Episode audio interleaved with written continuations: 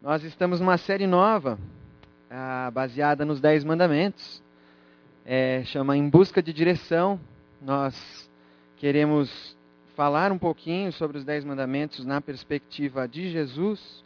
Nós cremos que a Bíblia toda fala sobre Jesus, inclusive os Dez Mandamentos. Então queremos situar você nesse texto, nessa passagem, nessa fala de Deus, ah, a partir de Jesus ah, os Dez Mandamentos falam muito sobre a ética. E nesse momento em que nós vivemos aqui no Brasil, queremos falar um pouquinho sobre qual é a ética que Cristo nos ensinou, a, a saber que é uma ética revolucionária, uma ética que mudou a história da humanidade, que transformou o modo de pensar ah, de todos que já se perguntaram a respeito do que é bom. Ah, e o que é bom fazer. Ética e cidadania. Hoje pela manhã o pastor Macord deu uma introdução sobre isso e falando sobre o, o mandamento que Jesus resumiu, que é amar a Deus sobre todas as coisas, e falou sobre essa separação entre amar a Deus, dar a Deus o que é de Deus e a César o que é de César. Vamos hoje falar sobre agora o primeiro e o segundo mandamento. Eu queria antes de de falar dos mandamentos, dar um panorama rápido para você sobre a história do povo de Israel, para ver até ah, entender que momento que era esse quando Deus dá os dez mandamentos. Ah, Deus cria a humanidade, cria Adão, Eva, e a humanidade escolhe se rebelar contra Deus, ter uma identidade própria, ah, escolhe ser ela própria seu Deus, e aí ela é expulsa do jardim. Daí em diante, a humanidade já não sabe mais como adorar a Deus. Caim e Abel adoram de formas diferentes. A, a humanidade vai se perdendo, se degradando. Em poucas gerações, ela já se torna insuportável para Deus, de modo que Deus se arrepende de ter criado a humanidade, resolve destruir a humanidade, mas separa uma família, a família de Noé, uh, e destrói todo o resto. Noé então recomeça a humanidade, Deus faz uma primeira aliança com Noé. Os filhos de Noé se espalham, fundam cidades, fundam impérios. Pouco a pouco a humanidade vai se degradando novamente. Deus escolhe então um homem, é, que é Abraão. Deus chama Abraão para ter uma aliança com ele. E Abraão resolve seguir a voz de Deus, resolve responder positivamente a esse chamado, a essa aliança. Ah, então, Abraão vai ter uma longa jornada de crises com Deus. A gente vê Abraão com duas esposas, vê Abraão oferecendo sua esposa ao faraó por medo. Ah, e até então Deus não tinha declarado para a humanidade o que, que era, o que, que ele pensava a respeito do que é bom, o que não é. Ah, Abraão então tem um filho, Isaac, o filho da promessa, porque eh, Deus fez uma aliança com Abraão, de que Abraão seria pai ah, de uma grande descendência, e sua descendência seria uma bênção para todas as famílias da terra. Isaac então casa com Rebeca. Com Rebeca ele tem um filho chamado Jacó. Jacó também Deus escolhe, apesar de Jacó ser, ser um cara que a gente pode até se identificar com ele de vez em quando, porque ele era malandro, faz diversos esquemas para se dar bem na vida, ah, mas Deus o escolheu. Então, Deus aposta em Jacó, faz uma aliança com Jacó. Ah, Jacó luta com Deus e Deus muda seu nome para Israel. E Jacó, o Israel, teve doze filhos. Desses doze filhos, um era José. José é vendido pelos seus irmãos como escravo, vai acabar no Egito. E no Egito ele é feito governador. Ah, ele, por uma revelação de Deus, ele entende que vai haver uma fome no mundo, ou naquela região, no mundo conhecido por eles, e ele leva o faraó a estocar comida. Durante essa fome, seu pai Jacó passa por dificuldade, manda seus filhos irem ao Egito para buscarem comida. E eles então se reencontram com José e acabam, por conta da, da fartura de alimento no Egito, acabam vindo para o Egito morar lá, porque José era governador do Egito. Assim a família de Israel passa a morar no Egito. Depois que Jacó morre, o faraó que conhecia Jacó morre, desculpe, é, José. José morre, o faraó que conhecia José morre. É, os, o povo, aí a família de Israel já virou um povo. Antes eles eram chamados hebreus. Isso talvez ajude você a entender algumas coisas na sua Bíblia. Hebreu significa aquele que anda muito, aquele que atravessa, que cruza. Eles eram nômades. Até, a, até Jacó, Israel, eles eram nômades. Então o povo de Israel está no Egito. O faraó já não os conhece mais. Eles são estranhos dentro do Egito, apesar de já estarem lá há algum tempo, e estão crescendo em número. Então, o, pouco a pouco, eles passam a ser explorados e escravizados pelos egípcios. E assim eles passam 400 anos no Egito sendo escravizados. Esse é o povo de Israel no momento, um pouco antes de Deus falar os Dez Mandamentos. Então, até esse momento, ninguém sabia o que era bom exatamente e ninguém sabia quem era Deus. Se você perguntasse para essas pessoas, o povo de Israel, nessa situação, quem era Deus, quem era o Deus deles, porque uh, você sabe lá na, naquela região e ainda hoje, se você perguntar para alguém quem é seu Deus, ele vai apontar, ah, aquele ali, vai mostrar alguma imagem, alguma coisa. Deus é, para grande parte da população, da população mundial, é algo visível que se pode apontar. Para aquele povo, não. Eles sabiam: olha, nosso Deus, o que a gente sabe é que ele chamou o nosso patriarca Abraão em algum momento e poderia contar essa história que eu contei para vocês. Então é isso que eles sabiam de Deus, não sabiam muito mais do que isso. Então, Deus ouve, a Bíblia fala lá em, uh, no comecinho de Êxodos. Esse foi um panorama de Gênesis. No segundo livro da Bíblia, Êxodos, eu, de, a Bíblia fala que Deus ouviu o gemido do seu povo, o clamor porque o povo estava sendo muito explorado. E aí resolve levantar um homem para resgatar esse povo. Esse homem é Moisés, ah, que muitos devem conhecer a história. Então Moisés, inspirado por Deus, tira o povo do Egito, eles atravessam o mar, e aí então Deus começa a se revelar para esse povo. Ah, e começa a se dar a conhecer por esse povo falar o que, que ele acha bom, o que, que ele acha ruim, quem ele é, o que, que ele fez. Então eu gostaria de ler com os irmãos a Êxodo capítulo 20, versículos de 1 a 6. Deve estar no multimídia também. E Deus começa, antes de falar dos dez mandamentos, ele fala quem ele é. Diz a Bíblia. Então falou Deus todas estas palavras: Eu sou o Senhor teu Deus, que te tirei da terra do Egito, da casa da servidão. Não terás outros deuses diante de mim, não farás para ti imagem de escultura, nem semelhança alguma do que há em cima nos céus, nem embaixo na terra, nem nas águas debaixo da terra. Não as adorarás, nem lhes dará culto, porque eu sou o Senhor teu Deus, Deus zeloso que visito a iniquidade dos pais nos filhos até a terceira e quarta geração daqueles que me aborrecem, e faço misericórdia até mil gerações daqueles que me amam e guardam os meus mandamentos. Ah, a gente pode entender, aí a gente só leu o comecinho e estão nos primeiros dois mandamentos aí. A gente pode entender os dez mandamentos como uma declaração de Deus a esse povo escravizado por tanto tempo e tão ignorante a respeito de quem era Deus, a gente pode entender então os Dez Mandamentos como uma declaração do que é ser gente, do que é ser humano, depois de tanto tempo desfigurado pela violência da escravidão no Egito e pela, pelo desconhecimento, falta de vínculo com Deus, Deus começa a se revelar e demonstrar através dessas declarações o que é ser gente. E se a gente ler os Dez Mandamentos a partir da ótica de Cristo, a gente vê uma, uma série de declarações sobre quem Jesus foi entre nós. Jesus cumpriu, viveu, obedeceu todos esses mandamentos. E ele, inclusive, repete nove desses dez mandamentos. E o que ele não repete, ele explica, que é o do sábado, que ele explica de diversas formas.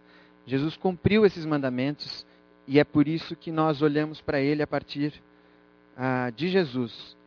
Nós podemos também entender os mandamentos como declarações de onde o amor para.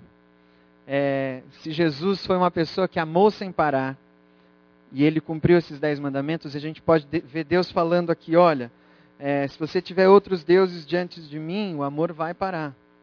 Se você roubar, o amor vai parar. Se você mentir, o amor vai parar. Então, são essas visões a respeito da nossa vida prática que a gente quer entender a partir dos Dez Mandamentos. Eu queria que a gente lesse junto os dois primeiros mandamentos, e se você puder, preencha no seu esboço. Ah, uma pesquisa mostrou que nos Estados Unidos, que é um país de tradição protestante, ah, mais de 60% das pessoas não conseguem nomear nem cinco dos Dez Mandamentos. Ah, nós gostaríamos que na nossa comunidade isso fosse diferente. Então, vamos repetir juntos o primeiro mandamento? Não terás outros deuses diante de mim. Mais uma vez, não terás outros deuses diante de mim. O segundo, não farás para ti imagem de escultura, não as adorarás, nem lhes prestará culto.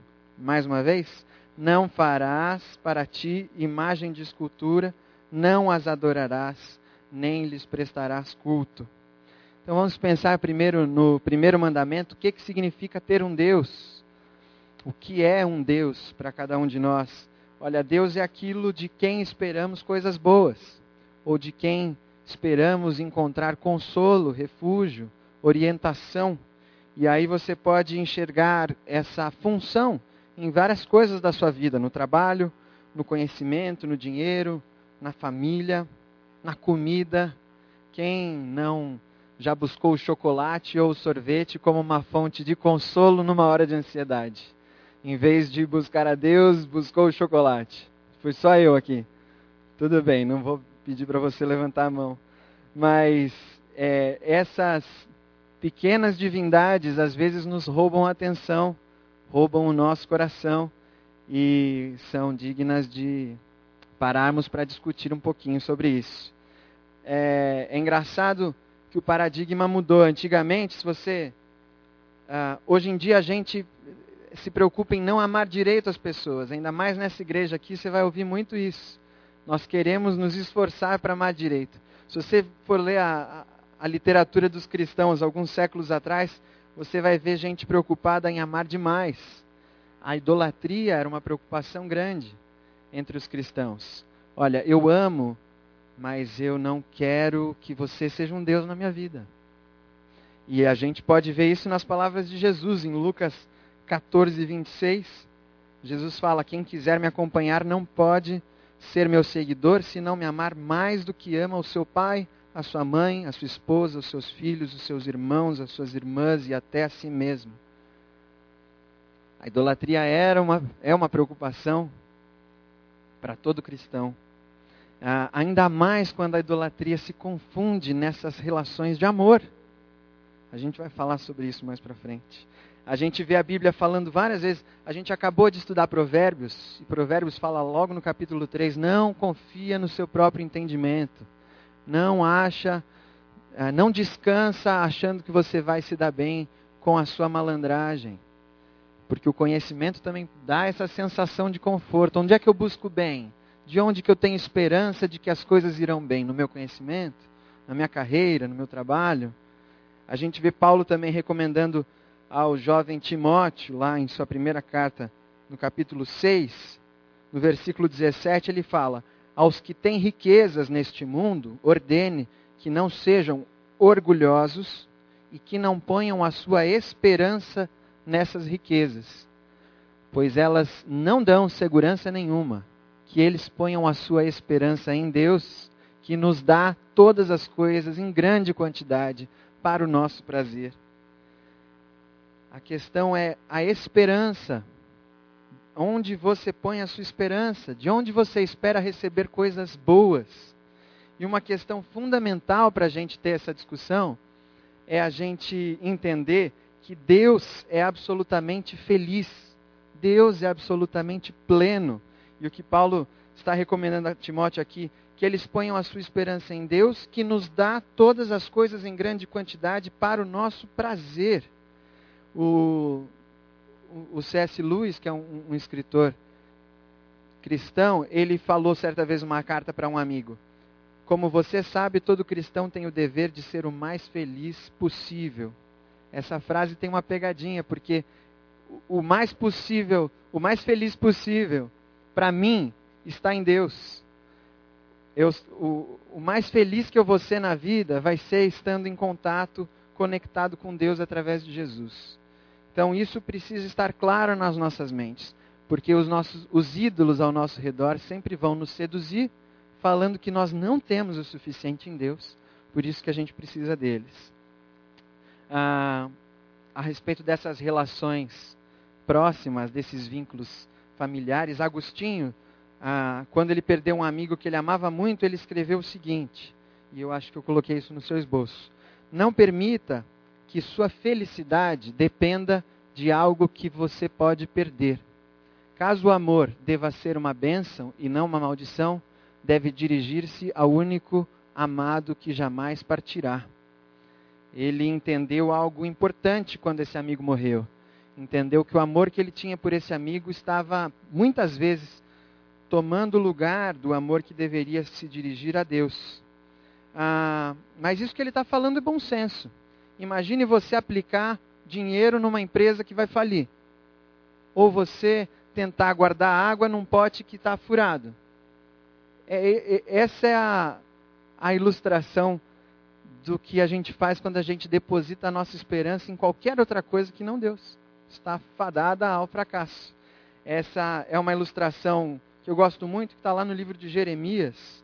Eu vou pedir para você abrir também no capítulo 2. Eu não vou tratar aqui hoje da questão dos ídolos de imagem mesmo, porque isso a Bíblia trata com tanta clareza, é tão explícito. Ah, os profetas, inclusive, ironizam a respeito disso, ridicularizam. O profeta Isaías fala: como é que pode alguém cortar uma árvore e com metade da árvore fazer lenha para botar na, na, no fogo e a outra metade se ajoelhar diante dela. Isso para a Bíblia, em vários momentos, é, é descrito, porque na hora que eu me ajoelho diante de alguma coisa, eu estou declarando que aquela coisa é superior a mim. E isso vai contra toda a Bíblia. Não tem, eu não vou nem dedicar muito tempo a isso, porque a Bíblia é clara a respeito disso. Os profetas falam muito sobre isso. Ah, então vamos lá para Jeremias 2 versículos 11 a 13, Deus está falando com seu povo, palavras do Senhor. E ele diz: Nenhuma outra nação trocou os seus deuses por outros que nem eram deuses de verdade, mas o meu povo me trocou. Trocou a mim, o seu Deus glorioso, por deuses que não podem ajudá-los. Por isso, eu, o Senhor, vou mandar que o céu trema de horror e que fique cheio de pavor e de espanto. O meu povo cometeu dois pecados. Eles abandonaram a mim, a fonte de água fresca, e cavaram cisternas, cisternas rachadas que deixam vazar a água da chuva. A comparação que Deus estabelece aí é entre ele, uma fonte, e cisternas ou poços rachados que nem a água da chuva não conseguem reter. Tudo que cai lá vaza, acaba então, qual é a diferença brutal entre essas, esses dois exemplos? Deus, a fonte, o manancial. O que, que a gente pode fazer com o manancial? A gente não consegue controlar. A gente não consegue controlar uma fonte. O que a gente consegue fazer é receber. É só, é, é a única ação possível diante de uma fonte ou diante de um manancial. É se esbaldar naquela água, se saciar à vontade e da, dali levar a espalhar para qualquer outro lugar. É isso que é possível com uma fonte. Mas a gente tem o desejo de controle. A, a nossa vontade de ser Deus, essa vontade que nos tirou do jardim, ela também funciona nas nossas divindades. Quando a gente tenta manipular as divindades, barganhar com os deuses. E por divindades, entenda dinheiro, trabalho, carreira, comida é, relacionamentos, são divindades, podem tornar-se divindades na nossa vida. Então a gente tenta lidar com isso, trabalhar com isso, para a gente ser feliz à nossa maneira, independentes de Deus. E isso Deus está chamando aqui de cisternas rachadas ou de poços rachados. Ou você pode pensar num tupperware com um buraco que você tenta controlar alguma coisa ali. É um, um buraco sem fundo. É, você tenta de alguma forma ter alguma satisfação, mas a tua alegria vai sempre se acabando, se acabando. Você precisa de novas coisas, de novos relacionamentos, de novos deuses, novas apostas, novas esperanças para tentar manter a sua satisfação em algum nível, mas ela vai estar sempre acabando e é uma busca contínua, sem fim e que cansa. Com certeza cansa. O manancial não. O manancial você só recebe, só se satisfaz. E o máximo que você pode fazer é contar para todo mundo que você achou. É, então, esse é um paralelo e um mecanismo que precisa estar claro nas nossas cabeças para a gente entender como é que funciona esse vínculo, esse vínculo com os ídolos. Tudo isso diz respeito à adoração, irmãos. Nós fomos feitos para adorar. Somos adoradores incansáveis. Você pode cansar de um Deus. Você pode cansar do dinheiro ou dos relacionamentos. Mas você não cansa de adorar. Você vai sempre adorar algo. Você foi feito para isso. Você vai adorar até morrer. Você pode, você não pode escolher adorar ou não. Você pode escolher o que você vai adorar, a que você vai prestar culto. E essa adoração, irmãos, vai moldar a nossa vida. É por isso que Deus, no segundo mandamento, fala para não fabricarmos deuses, não fabricarmos ídolos, nem adorar os que já existem, porque nós somos muito bons em fabricar deuses. É por isso que um filósofo disse aí que se Deus não existisse, seria preciso inventá-lo. A gente inventa mesmo.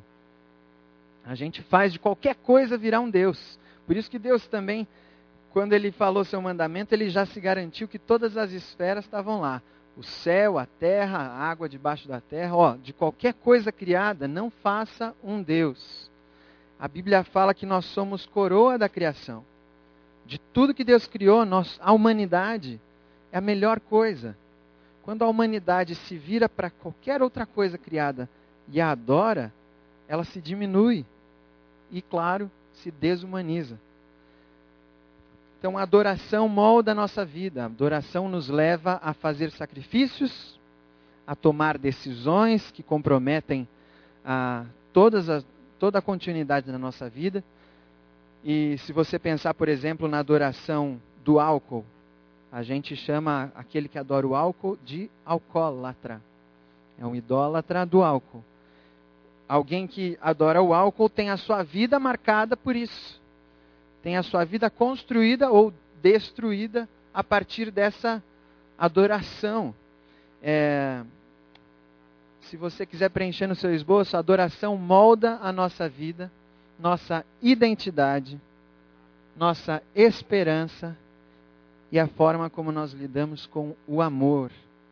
Aquilo que eu adoro diz quem eu sou.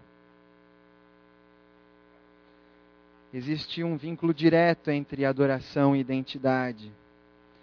Ah, a gente perdeu a nossa identidade assim que a gente parou de adorar a Deus e escolheu adorar a nós mesmos, tomar nossas próprias decisões lá no jardim, sermos donos do nosso próprio nariz.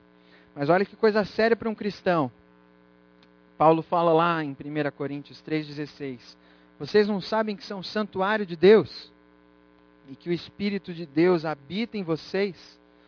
Quando Deus fala lá no primeiro mandamento: Não terás outros deuses diante de mim, na cabeça de um judeu daquela época, a presença de Deus era a arca da aliança que ficava dentro do tabernáculo. É, na cabeça dele, não terás nenhum outro Deus ali diante da arca, onde estava a presença de Deus. Se a gente entender, como Paulo fala aqui, que a presença de Deus está dentro de nós, ele está pedindo: olha, dentro de você, no seu coração, não tenha nenhum outro Deus. Não tenha nada disputando comigo no seu coração, é, disputando a sua atenção. A Bíblia, Jesus fala: onde está o seu tesouro, ali está também o seu coração. Onde está o seu tesouro? Aonde você põe esperança, meu irmão? Essa é uma reflexão que eu quero te trazer hoje à noite. Ah, e Jesus falou que ninguém pode servir a dois senhores, porque odiará a um e amará o outro, se dedicará a um e desprezará o outro. É, ele fala isso no contexto das riquezas, ele fala: não podeis servir a Deus e a mamon, ou ao dinheiro enquanto divindade. O dinheiro é tratado na Bíblia muitas vezes como algo que pode se tornar uma divindade nas nossas vidas.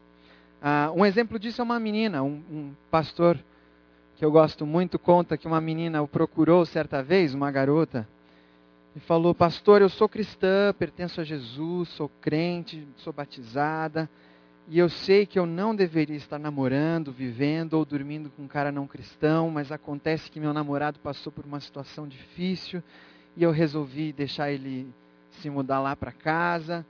É, eu acho que no meu coração nós estamos casados, mas a gente só não formalizou isso ainda. E eu não acho que isso seja uma questão tão grande. Eu queria saber de você.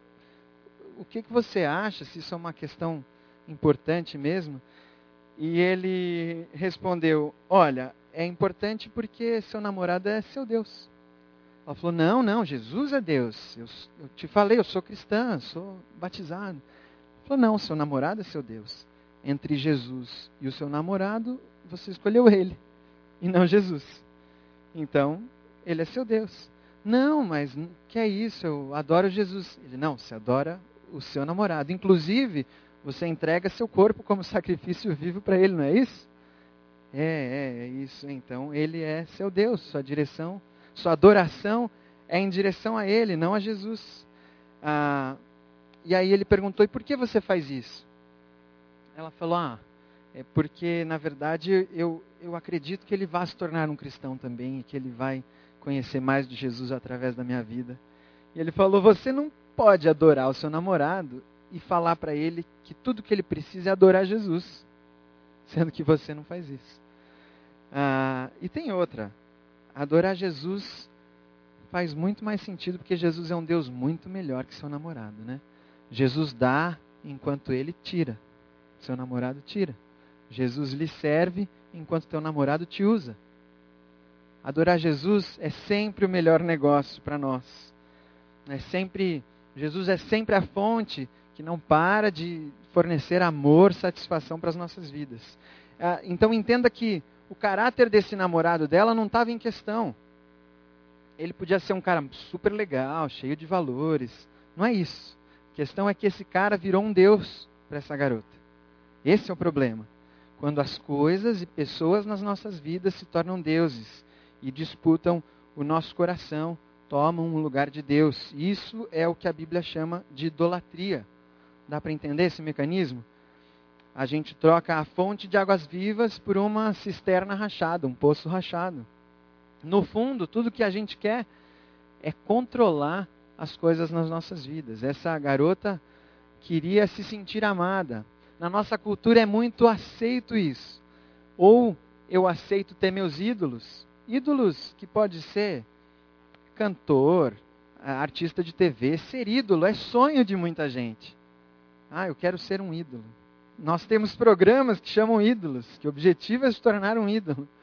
É, isso na nossa cultura é muito bem aceito. É, agora, dentro de casa, às vezes isso toma outras proporções, nesses vínculos de relacionamento.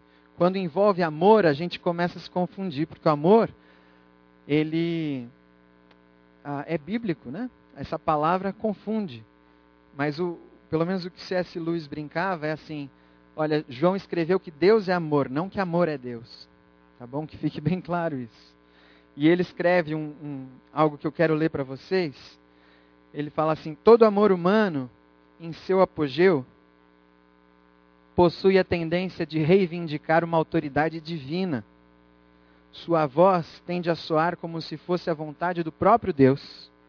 Ela nos diz para não contar o custo, exige de nós um compromisso total, tenta superar todas as outras reivindicações e insinua que todo ato feito sinceramente, por causa do amor, é, portanto, legal e até meritório. Muitos cristãos se confundem com isso e acham que o próprio sacrifício, a dedicação a certas causas, vai salvá-los, ou acreditam que esse amor familiar, pense, pense nessa, nesse mecanismo de mãe para filho, de filho para pais, de irmãos, de namorados, de esposa. É, isso permeia as nossas relações. O que acontece é que depois do pecado, irmãos, a gente tem um probleminha na adoração. A gente tem um probleminha em tudo, na verdade. Mas a gente adora de forma distorcida. Por isso a gente precisa de Jesus para corrigir a nossa adoração. Jesus foi uma pessoa que adorou somente a Deus. E por causa disso, pôde amar a todos nós, obedecer a Deus.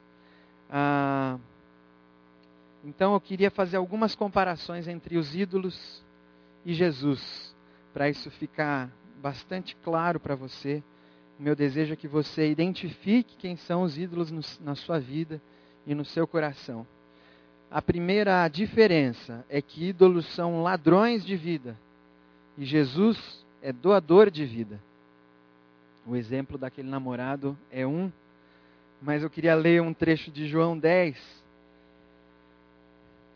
versículos 10 e 11, que fala: O ladrão só vem para roubar, matar e destruir, mas eu vim para que as ovelhas tenham vida a vida completa. Eu sou o bom pastor. O bom pastor dá a vida pelas ovelhas. Então o ídolo rouba enquanto Jesus dá. O ídolo nos rouba e nos leva a roubar, enquanto Jesus nos dá e nos leva a dar. O ídolo quer que a gente se sacrifique em favor dele e também nos leva a, nos, a, a sacrificarmos os outros em nosso favor. Imagine isso. Aí, ó, tem, tem o texto se você quiser. Ídolos querem sacrificar você para que eles tenham vida.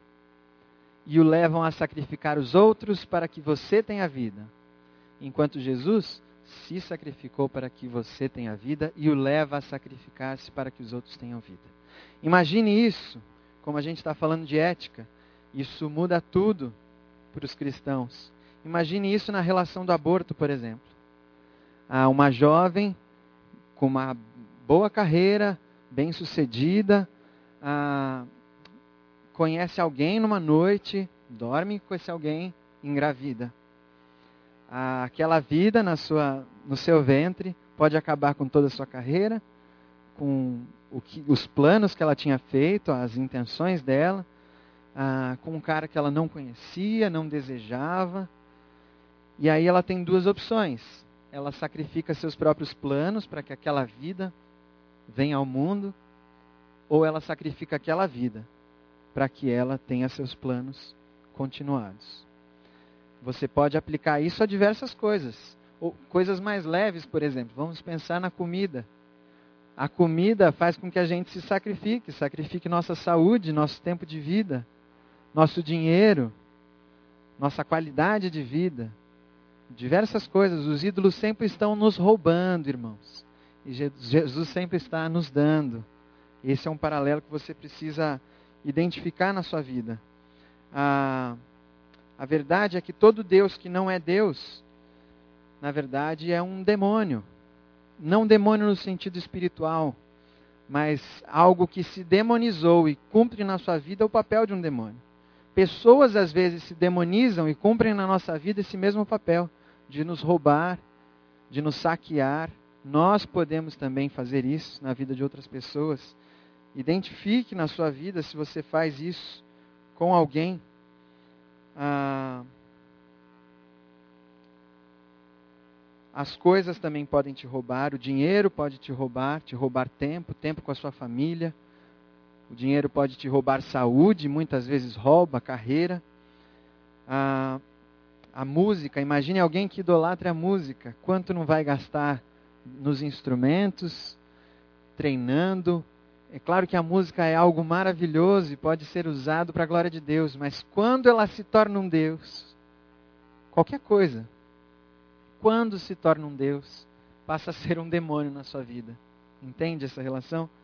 Ah, e esse, esses ídolos vão alterando nossos valores, nossas prioridades. São três T's que Deus dá para a gente administrar: tesouros, tempo e talentos. Isso é uma maneira fácil da gente lembrar. os ídolos vão alterando a forma como a gente administra esses recursos. O nosso tempo acaba sendo dedicado para esses ídolos, os nossos recursos, os nossos talentos. Mais uma diferença: ídolos oferecem consolos visíveis e imediatos, enquanto Jesus oferece consolo invisível e eterno. O, se o seu, olha, Paulo fala ali aos Filipenses um texto forte. Ele fala: Pois, como já disse repetidas vezes, e agora repito com lágrimas, há muitos que vivem como inimigos da cruz de Cristo. O destino deles é a perdição, o seu Deus é o estômago, e eles têm orgulho do que é vergonhoso, só pensam nas coisas terrenas. A nossa cidadania, porém, está nos céus, de onde esperamos ansiosamente o Salvador, o Senhor Jesus Cristo. Paulo fala que certas pessoas vivem em função do estômago, e como estômago você pode entender toda, todo desejo do corpo que você possa satisfazer, mas que você nunca satisfaz. Uma das características do estômago é que ele foi feito para se esvaziar. Ele tem um furo. Então, você nunca consegue saciá-lo. Assim são todos os desejos do corpo. E tem gente que vive em função disso. É, e essas pessoas, por mais que sejam convertidas a Cristo, acabam vivendo como inimigas da cruz. Então, os ídolos fornecem esses consolos visíveis e passageiros, enquanto Jesus nos chama para construirmos tesouros no céu, onde a traça e a ferrugem não corroem. Os ídolos também ah, oferecem atalhos e vantagens. O ser humano vive procurando vantagem. E ídolos normalmente oferecem vantagens, atalhos, caminhos mais curtos e fáceis, enquanto Jesus nos convida para compartilhar de sua cruz. Ídolos, coisas, pessoas podem falar que te amam, prometer vidas tranquilas, prometer o bem, mas eles vão sempre te saquear, porque ídolos só sabem roubar, não satisfazer. Jesus não, ele te convida para compartilhar da sua cruz e promete te satisfazer, saciar todas as suas necessidades espirituais, construindo tesouros que você não pode perder. Ele eu coloquei um versículo para acompanhar essa ilustração. Jesus fala: Entrem pela porta estreita, pois larga é a porta e amplo o caminho que leva à perdição, e são muitos os que entram por ela. Como é estreita a porta e apertado o caminho que leva à vida, são poucos os que a encontram. Então, não aceitem atalhos e vantagens que façam com que você abra mão da sua identidade, do seu relacionamento com Deus. Não vale a pena. Você está sendo roubado. Os ídolos usam o medo e a vaidade para te escravizar, enquanto Jesus te liberta para amar, ou pelo amor. A Bíblia fala que o medo controla a nossa sociedade. Paulo fala ali aos Romanos: porque o espírito que vocês receberam de Deus não torna vocês escravos e não faz com que tenham medo. Pelo contrário, o espírito torna vocês filhos de Deus. E pelo poder do espírito, dizemos com tremor, temor a Deus, Pai, meu Pai. Ah, o perfeito amor expulsa todo medo. Enquanto a sociedade é regulada, controlada pelo medo, as pessoas vivem com medo do futuro, com medo de não terem recursos. Ah, imagine eu se tenho medo de perder a saúde, de vir a precisar ah, de um hospital. Eu posso me refugiar em Deus em Cristo, usar a sabedoria que Ele me deu para ter um seguro médico, alguma coisa do tipo. Eu posso ser conduzido pelo medo a trabalhar que nem um louco, juntar riquezas para tentar me sentir seguro. Foi isso que Paulo falou para Timóteo. Avisa os ricos para eles não confiarem, não colocarem sua esperança no dinheiro, porque o dinheiro não dá segurança. O que dá segurança é a nossa certeza em Cristo de que temos vida eterna com o Pai. Por último, ídolos negociam amor em troca de esforço. Deus te ama e ponto. Pense nessa, nessa verdade. Deus não vai nos amar nada além do que Ele já ama e nada a menos do que Ele já ama. Simplesmente não vai mudar. O amor dele foi revelado na cruz. Já foi revelado na cruz. E todo dia a gente experimenta esse amor, mas ele não vai te amar mais nem menos do que ele já ama, por nada do que você faça, de bom ou ruim. Não tem nada de bom que você possa fazer para que ele te ame mais, não tem nada de ruim que você possa fazer para que você seja separado do amor dele. Como é que a gente lida com isso? Como é que a gente lida com o manancial? A gente só recebe, só se sacia. Agora o ídolo não. O ídolo te promete amor, te promete bem, te promete esperança, futuro em troca de esforço. São as cisternas rachadas lá. Você precisa colocar água ali, precisa ter investir força, energia, recursos. Isso faz com que a gente se sinta dono da própria história. E eu tenho uma, algumas recomendações que eu queria dar para você essa noite, para você refletir. Ah, e se Deus permitir o Espírito revelar no teu coração, você identificar esses ídolos, abrir mão deles e confessar somente Jesus como Senhor na sua vida.